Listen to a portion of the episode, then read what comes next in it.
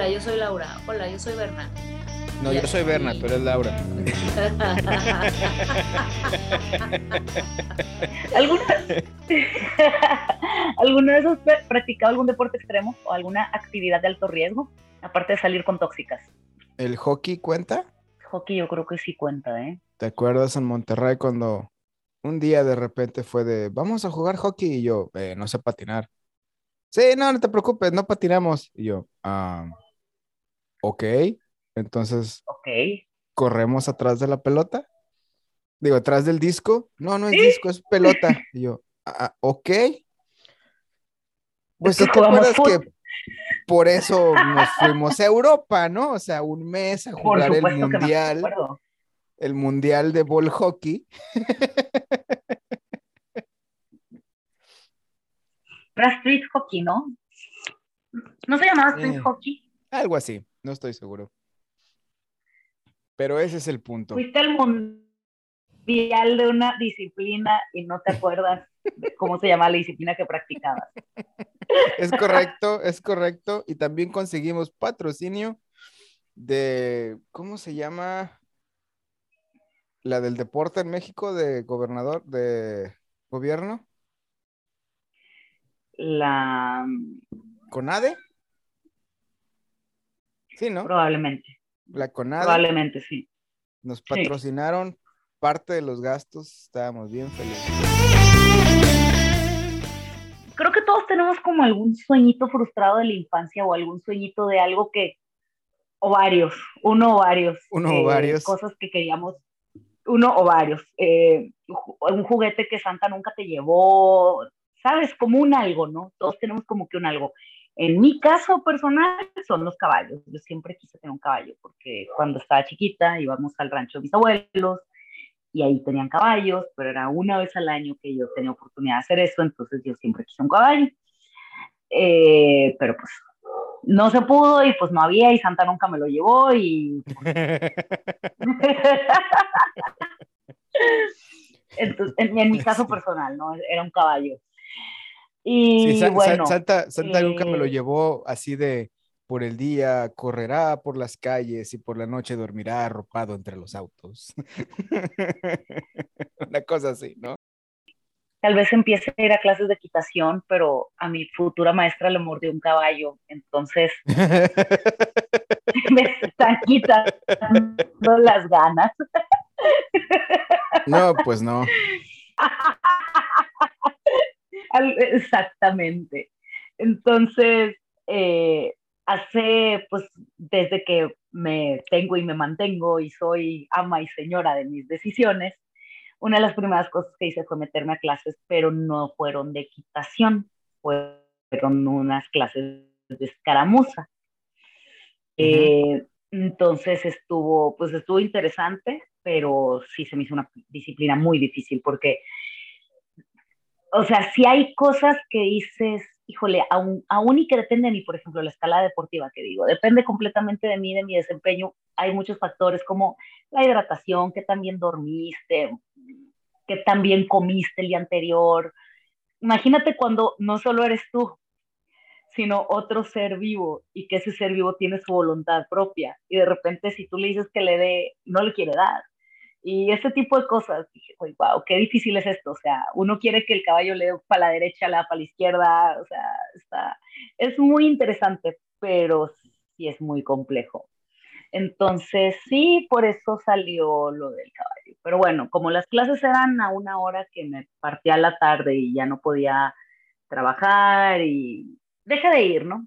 Y como quiera, no me encantaba el tema de la charrería y así, nunca ha sido como eh, fan del ambiente charro necesariamente, pero hace poco coincidí por amigos en común con una chica que es maestra de equitación. Entonces dije, ay, pues eso estaría padre. Pero pues nada, le acaba de morder su caballo, entonces estoy así de, "Mm, no, no lo sé. Creo que seguiremos de, nada más escalando. "Mm, Pero tiene que ser ese mismo caballo o tendrías tú otro caballo? No, pues es que esa es la cosa. Eventualmente, cuando practicas estas disciplinas, la idea es que te compres el tuyo, que tampoco está entre mis planes en este momento, porque pues por las mañanas andará por las calles y pues no es dormir entre los carros está cabrón. O sea, Sí, no, está complicado. sí, no, no. Pero allá no, No hay puede. modelo. Aquí lo que hacen es de que te rentan el caballo. Tú pagas por parte de la manutención del caballo y es como si rentaras horas para usarlo. Es tu caballo, pero no es tu caballo. Ok. Sí, sí, sí. Es como rentar un depa o rentar un lo que sea. es como rentar un... Está, está curioso porque tú pagas por la manutención del animal, pero no eres el dueño per se. Entonces, si se enferma y cosas por el estilo, todos los gastos no son sobre ti. Pero también por el otro lado, si es un... Si, si tiene buena sangre y cosas por el estilo, pues tampoco es tuyo. Mm, Pero digo, es una opción Buen, para buen poder... punto. para poder acceder a esa clase de, ¿cómo se dice? Clases y situaciones y estatus. Qué curioso, De ¿no? Antes tener un caballo era, poco accesibles. an- antes tener un caballo era así como que de todos. Y los que no tenían caballos era porque pues, ya no los usaban, ¿verdad? Y empezaban a salir los automóviles y No, el caballo Y- y siempre ahora- fue. se cambió completamente y tener un caballo es solamente para el alto estrato de la sociedad. No, no necesariamente. ¿eh? Yo, hace 200 años tener un caballo igual era como símbolo de de estatus, ¿eh? No creas que todos los jornaleros traían uno. O sea, y claro, no, no- está el carro, está Sí. el derby, está el bocho, y Pero, está el Ferrari, ¿no? Pero tener un caballo en la granja era algo normal. Digo, es- estoy de acuerdo que alguien con mucho dinero era así como que mis caballerizas. Y acá la fila de caballos y podía Ujú. escoger uno de los Claro. que tuviera, ¿no? Pero una, una familia de... ¿no? O un carruaje grado- tirado por cuatro caballos. Exactamente, todos blancos o negros o qué sé yo. Pero una familia así normal, normal, tenían acceso a tener un caballo. Y ahorita pues no, ¿verdad? Tal vez un perro, pero... No, no. A mí nunca me trajo Santa Claus lo que pedía. Bueno, no es cierto. Me traía como que algo similar o algo cercano. Era... Um, um, hubo un par de años en donde sí fue así como que aquí está tu consola nueva, tu Nintendo. Y fue como que, ah, eso fue sí.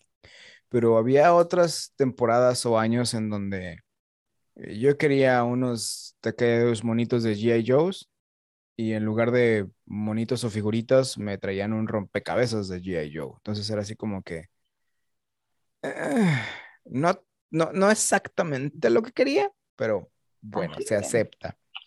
Points Y- for trying. Sí, sí, yo que, ok. Ya luego más adelante entendí por qué. Pero eh, sí, así sucedían las cosas de vez en cuando. Y este, lo que nunca tuve es una historia. Ah, me vas a decir, ay, Berna, tú y tus cosas. Un día en donde estaba con mi papá, estábamos sentados afuera del un apartamento donde vivíamos. No es apartamento, es de esos que son como una privada y son cinco casitas de un lado pegadas y cinco del otro lado pegadas y son casitas de dos pisos Sí. y están, pero, o sea, no tienen diferencia por afuera, están todas así juntas, la misma fachada y así, ¿no? Estábamos Ok. sentados allá afuera, dentro del, de lo que es la privada, de lo que es la, pues sí, o sea, el, el- lugar ahí. Y Sí, me dice, mijo, pídeme lo que quieras, yo te lo doy. Yo de haber tenido cuatro años, cinco años, y con toda la inocencia de mi corazón, volteé para arriba, puse mi manita hacia el cielo y le dije, quiero esa estrella. Y el niño se fue a trabajar a la NASA. Ojalá algún día, pero no. Y esa es la historia de cuando mi papá dijo, no, pues no, está complicado la situación. Y algo que nunca, nunca tuve fue una estrella. Bueno, vaya, en sí en general era... ¿Te acuerdas por qué la querías? Porque siempre me ha fascinado el espacio, planetas, exploración, cosas raras, diría mi madre. Y luego descubrí tecnología, ciencia, entender por qué pasan las cosas, robots, robótica. Por algo hago lo que hago, ¿verdad? Pero por ahí va el asunto. Entonces, esa fue mi, quiero ir allá, quiero una estrella, quiero visitar la luna. Eso nunca me ha pasado todavía. Tal vez si algún día llego a juntar, ¿cuánto vale el viaje al espacio ahora? No tengo idea. Medio, medio millón de dólares, una cosa así. Están enfermos. Tal vez algún día lo pueda pagar y me suba a la navecita esa que te saca al espacio, que ni siquiera llegas al espacio, llegas a la parte alta de la atmósfera, le das, estás ahí un rato y luego ya te regresan otra vez a tu lugar de origen. Te dicen gracias por participar. El viaje duró tres horas. Bueno, no sé realmente cuánto dure, pero te dicen gracias por participar y vamos de regreso. Quién sabe, tal vez algún día, cuando sea financieramente accesible, porque ahorita no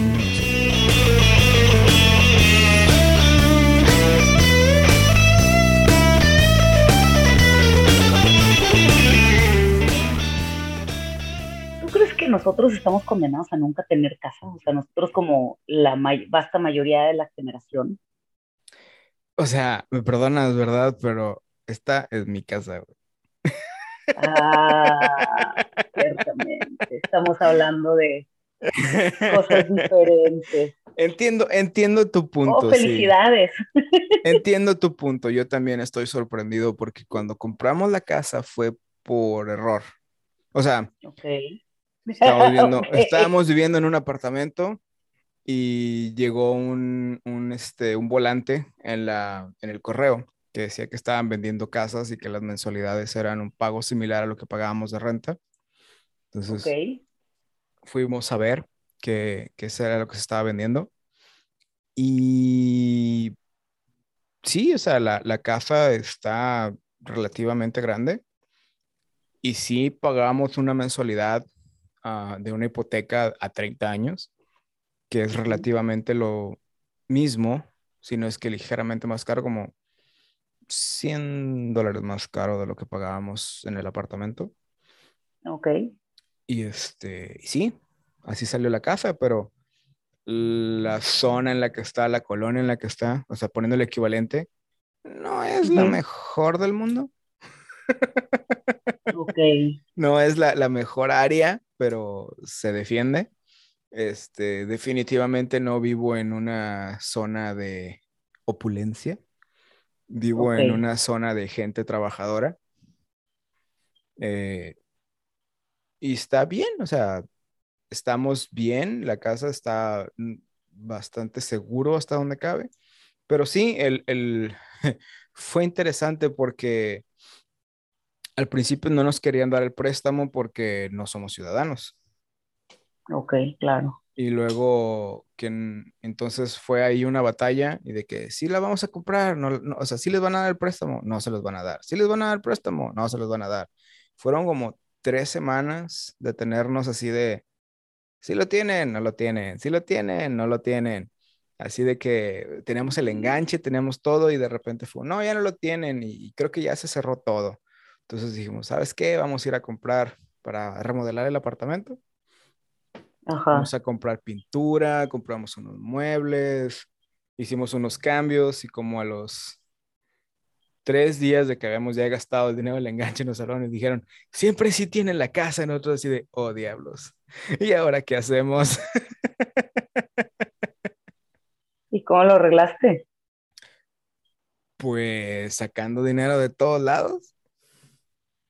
Y el, el, apartamento era rentado, entonces fue así de, pues ya nada más hablamos y dijimos, le, dije al dueño que ya no íbamos a, que ya eran los últimos meses y que estaba bien, que cuando nos cambiábamos y todo. y ya, o sea, fue lo que, eh, como dicen, es casa nueva, pero no tenemos dinero para nada. Aquí le llaman house poor, o sea, que eres de, de casa pero pobre. Ajá. Sí, sí, sí.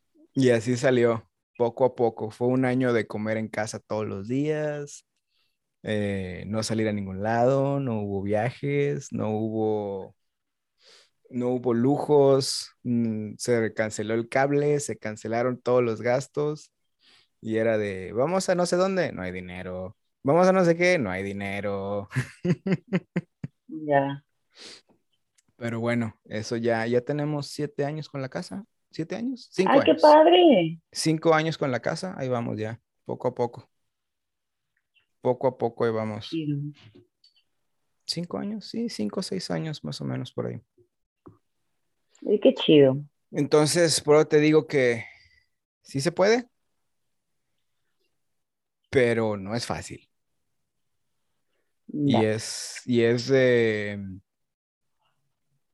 es una inversión hasta cierto punto, o sea, pero entrar, es- y entiendo lo que dices del escalón, no es lo mismo, eh, eh, yo veo, o sea, yo veo mi sueldo, veo lo que cuesta la casa y digo, no, porque ahorita el valor de la casa ya subió de lo que originalmente la compramos y, y así de, con lo que gano ahorita y lo que cuesta esta casa, no me alcanzaría. Claro. Y no ha pasado tanto tiempo. No, ya sé. O sea, es que bueno, no sé, aquí el tema de las hipotecas, bueno, es complicadísimo. Eh, mucha, yo no conozco mucha gente de mi edad que tenga su propia casa, ¿sabes? O sea, Sí, ¿no? y Sí, a muchos eso- les está yendo bien y no tienen, y que digo, bueno, que estoy haciendo mal en la vida para tener, para estar en mis mid-30s y no tener todavía una casa. Sí, no, yo estoy, yo estoy fuera del estándar. O sea, yo, yo no soy el estándar de nuestra generación. Yo estoy fuera del estándar. Porque sí, es como dices. O sea, la mayoría de las personas de la edad o están apenas rentando. viendo comprar, están intentando comprar y toma en cuenta que nos han tocado ah, ya dos, mínimo dos crisis económicas. Ujú. Es- Entonces sí está interesante el asunto y, y el mercado de las casas se ha ido para arriba Sí. y los sueldos no. Porque estás hablando, yo, yo recuerdo cuando estaba rentando en Guadalajara, ah, estábamos rentando una casita, éramos dos y pagábamos entre los dos como seis mil pesos de renta. A lo mucho, cinco mil pesos de renta. Vivíamos afuera de la ciudad, en el bosque de la... algo, en el bosque de la primavera. Sí. Y para llegar a la oficina me aventaba una hora en el carro. Si me iba antes de que entraran los niños a la escuela y todo. O sea, yo me iba, salía de la casa a las 6 de la mañana, llegaba a la oficina a las 6:45 y este, y eso ya cuando tenía carro. Antes, cuando tenía que tomar el autobús, me aventaba hora y media en el autobús. Y es normal, o sea, bueno, no, no normal, es común. Y recuerdo que un día estábamos viendo ah, en un mall, salimos a ver una película o algo, y estaban, ya sabes, de esas, ¿no? Que tienen sus, sus puestecitos, los que venden casas. El, Sí. eh, ajá, la- y este, los, los constructores tenían una maqueta y sí, todo, sí. y de que eh, mensualidades económicas a partir de los 20 mil pesos. Y yo, ¿económica de Claro. dónde? O sea, ga- gano, gano 15. ¿Cómo le voy a hacer para claro. pagar una hipoteca de 20 mil pesos mensuales? Y luego imagínate, yo estaba soltero, imagínate casado, o sea, eh, con hijos, responsabilidades, ¿cómo te alcanza? ¿Cómo le haces? Claro. O sea, y, y- y ves los sueldos ahorita y son sueldos, no sé en cuánto anden la mayoría de los sueldos en México, pero yo escucho que, que la gente gana entre, o sea, un sueldo que se considera bien pagado son 40, 50 mil pesos al mes. sí. Y si me dices una hipoteca de 20 mil, 25 mil pesos al mes. La mitad de tu sueldo. Y luego, o sea, no. y es nada más la hipoteca. No estás metiéndole ni luz, ni agua, ni internet. Exacto, y, comida y, y, acá de este lado, en Estados Unidos, escuchas así de que políticos decir, bueno, consíguete otro trabajo. Y yo así de, ajá, claro, un segundo trabajo. Si con uno no alcanza, mejor me voy y me meto otro y ya no tengo vida, ¿no?